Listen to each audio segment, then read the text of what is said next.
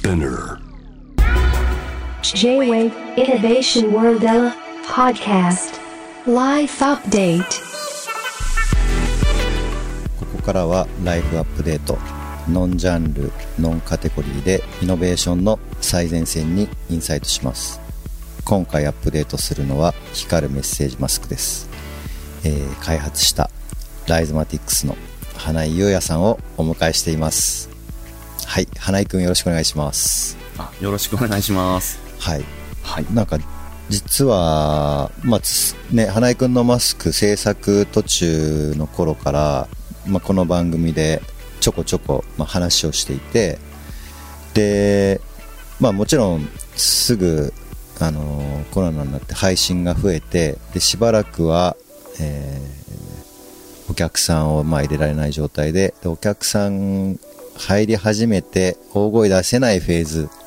まあ、そのフェーズで何ができるかみたいなことを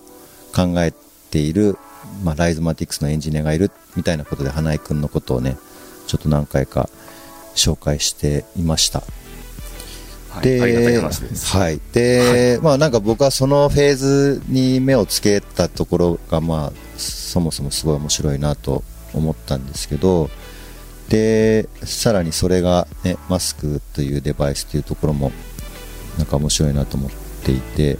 でちょっと早速なんですけど、まあ、花井くんの方から、ちょっとマスクの説明をちょっとしてみてもらっていいですか？はい、えーっと、今開発しているメッセージングマスクっていうデバイスがありまして、で、これどういうマスクかというと、まあ、中に小さいマイクが仕込まれていて、あと、まあ、LED も仕込まれていて、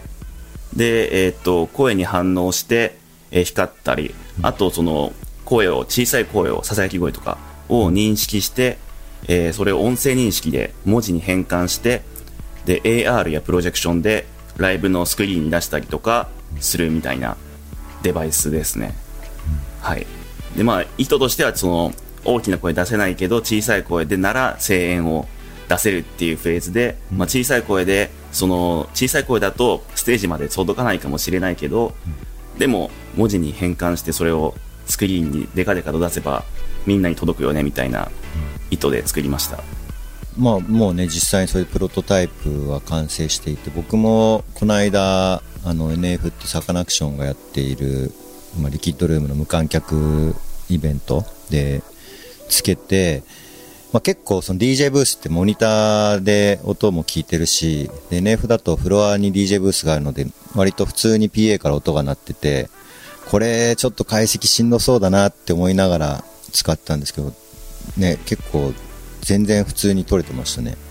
一応あの NF オンライン、まあ、2回目のイベントだったんですよねこの前のイベントが、で1回目のイベントの時に、えっと、一応プロトタイプができてたのでそこで僕がまず、えっと、自分がその VJ ブースで試していてで、まあ、一応そこで、まあ、ある程度大丈夫だろうっていうふうにまあ、いろいろ問題もあったんですけどそこで NF のオンラインイベント中にいろいろ問題を潰して、で次のその大東さんが、えっと、つけるっていうタイミングで、まあ大丈夫かなって思ってはいたものの、でもやっぱりその DJ ブースだと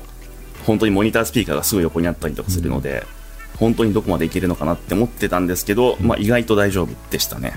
そうすごいだから驚いたんですけどなんかそれはなんか対応した工夫みたいのってあるんですか？多分これ2つ理由があってもともと Google のクラウドスピーチ to テキスト API っていうのを使ってるんですけどそれがそもそもすごい優秀っていうのと、とはいえそこまですごい周りの音が鳴ってる状況っていうのは想定されてないので、結果が返ってくるんですけどその解析途中の結果みたいなのをんちょっといじって信頼度がある程度上がったら強制的に切るようにしたりとか、うんうん。音自体もちょっとそのローカットしたりとか、うんまあ、そういうようなコートでなんとなく使えるようになったっていう感じです、はい、ん。あとそうですねあのマイク自体の引きが良かったっていう Amazon でちょっと発注したマイクの引きが良かったっていうのもあったと思います。なるほど。いやはい。ー、ほんとねそのささやき声でねああいう DJ ブースで認識できるってなるともともとはそういうお客さんがそれをつけて声援を送るために作られたと思うんだけど、結構いろんな用途がね、でかんね。使えるなと思ったし、で、DJ 中にああやってつけて喋るのが、意外と面白いんだなと思って、ね。お客さんの反応とかを見て。い。や、それ本当思いました。あとなんか、しかも大斗さんが喋ってる内容自体が結構、意外性のある内容が多くて、なんか、ストロー落としたとか、これ絶対リアルタイムじゃないとできないなっていう内容だったんで、もうそれも良かったですね。そうそう、だからね、ちょっと次やるときもつけつつ、で、なんか結構リクエストでもらってたりするのは、やっぱ DJ やってるときって本当に何やってるかわかんない、まあ次の曲を選ぶときにどういう思考でやってるのかっていうのを、チュートリアルビデオみたいなのだとそういうのあるけども、本当の現場でああやってやれるのは面白いかなと思ったのと、あと、やっぱマスクをつけるっていうことで、なんかそこにデバイスをつけられるっていうアイディアの、まあ、発想がすごいいいなと思いました。なんか他のね、センサーとかもいろいろ、ああ、そうですね。うん、うんうん。つけられるものそれこそ。本当に加速度センサーとかつけて、ヘドバンの動きのこの 加速度を取ってみたいなのとか、なんかまあいろいろできそうですよね。うんうん、ただ、光るだけだと多分伸びしろがあんまりないけど、うんそれこそ大斗さんの筋電センサーとかね。多分近電とかもねうん。使えるし、可能性がすごいあるのでライゾマーは NF でイベントサカナクションの NF でイベントやったり、まあ、自主イベントとかもちょこちょこやってるのでそういうところでまた実験できたらなと思うんですけど開発プロセスっていうのは今回どういう感じで進んでいったんですか？えーっとですね、最初に多分大斗さんに相談して、こういうデバイスを作りたいと思ってるんですみたいな話をして、で、実際僕はあのプログラマーでソフトウェアのエンジニアをやってるので、うん。あんまりそのデバイスのそのデザインとかをどうすればいいのかっていうのはちょっと自分だとできないなと思ったので、まあそのライゾマにはそのハードチームっていう、うん。いつもはそのドローンの制御とかなんかいろんなものを作ったりとかしてるチームがいるんですけど、まあ、ハードチームのお力をお借りして、まあ、そのデバイスのデザインとか、まあ LED の仕込みとかその辺はやっていただいて、で僕の方でその音声認識のソフトウェアの部分とか、うんあとその AR の部分とかっていうのをまあ作っていったっていう感じですね。これ始まってからプロトタイプができて動くところまでどれぐらいかかったんですかね？実これ際1ヶ月ぐらいですかね、多分。うん。その最初にお話しして人を集めるところから実際動くところまでで1ヶ月かなっていう。おー。スピード感が、まあ、ライゾマ。ならではっていう。やあの、うん。やっぱりハードチームのうん。さすがだなって思いましたね。あの、本当にデバイスを作るスピードが速いっうんていう。あの全然自分で最後つけて試しただけで横で見ててあもうできてるなと思って素晴らしいなと思ったんだけど、まあ、どこどの辺が一番でも大変なとこなんですかね、まあ、ここまでのフェーズで言うと。でも実は、ここまでのフェーズは結構意外とサクッとできたかなっていう、うん。そこまでその技術的にめちゃめちゃ難しいっていうところもなく、うん。あ結構アイディア勝負だったので、うん多分ここからがすごい大変だなと思っていて、うん。ここからじゃあ実際本当にお客さんにつけてもらえるようにするまでの開発内容とかを考えると結構大変そうだなとは思うんですけど、例えば本当になんだろう少ない人数で出演者の人につけてもらうとかっていうようなことであればもうすでにできるぐらいの完成度にはなってるかなと。はい。うん。誰でもまあそれこそじゃあでも今ってその仕組み的にはラズパイでラズベリーパイで。動いてるってことですよね。なんかその辺のちょっと音声認識してる仕組みもあのちょっと聞いてもいいですか？ああの声が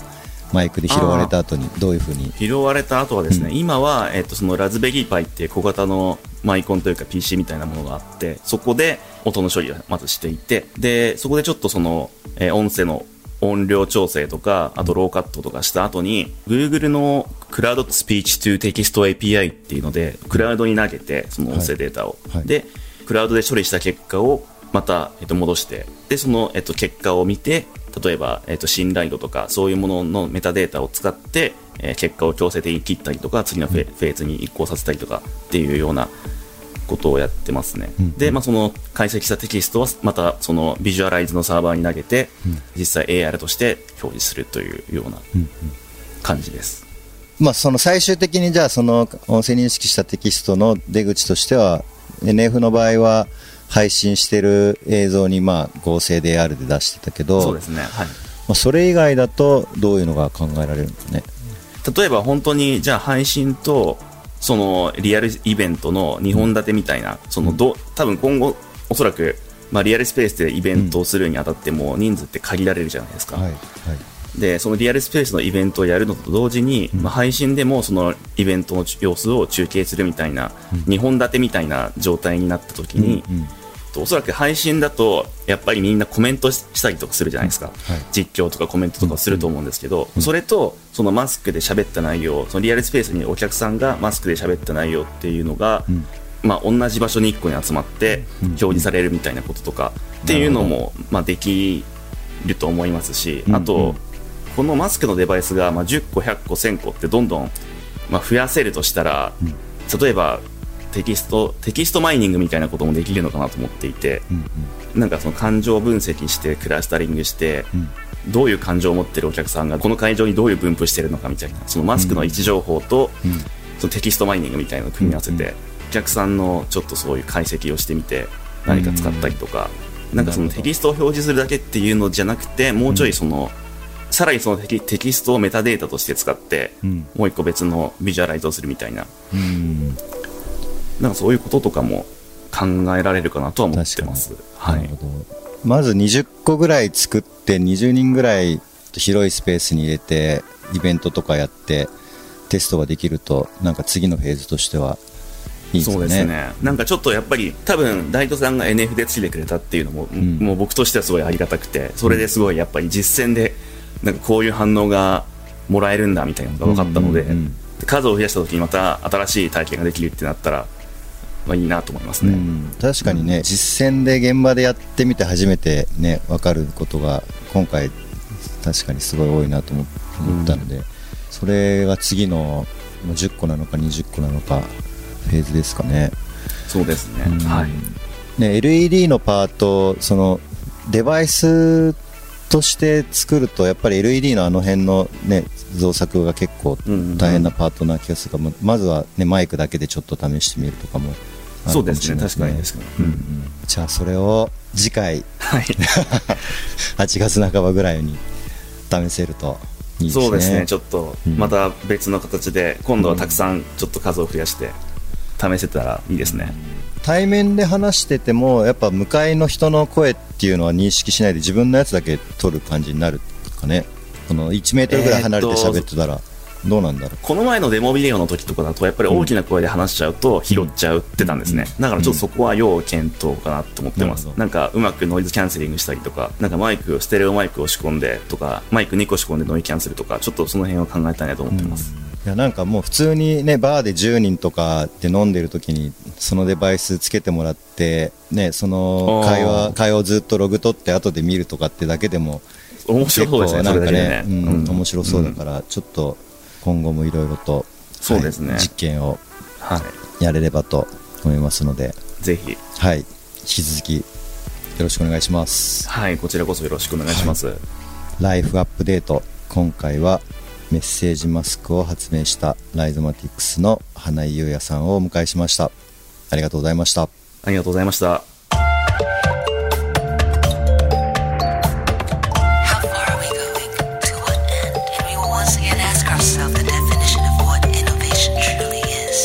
You're listening to J-Wave Innovation World Era podcast.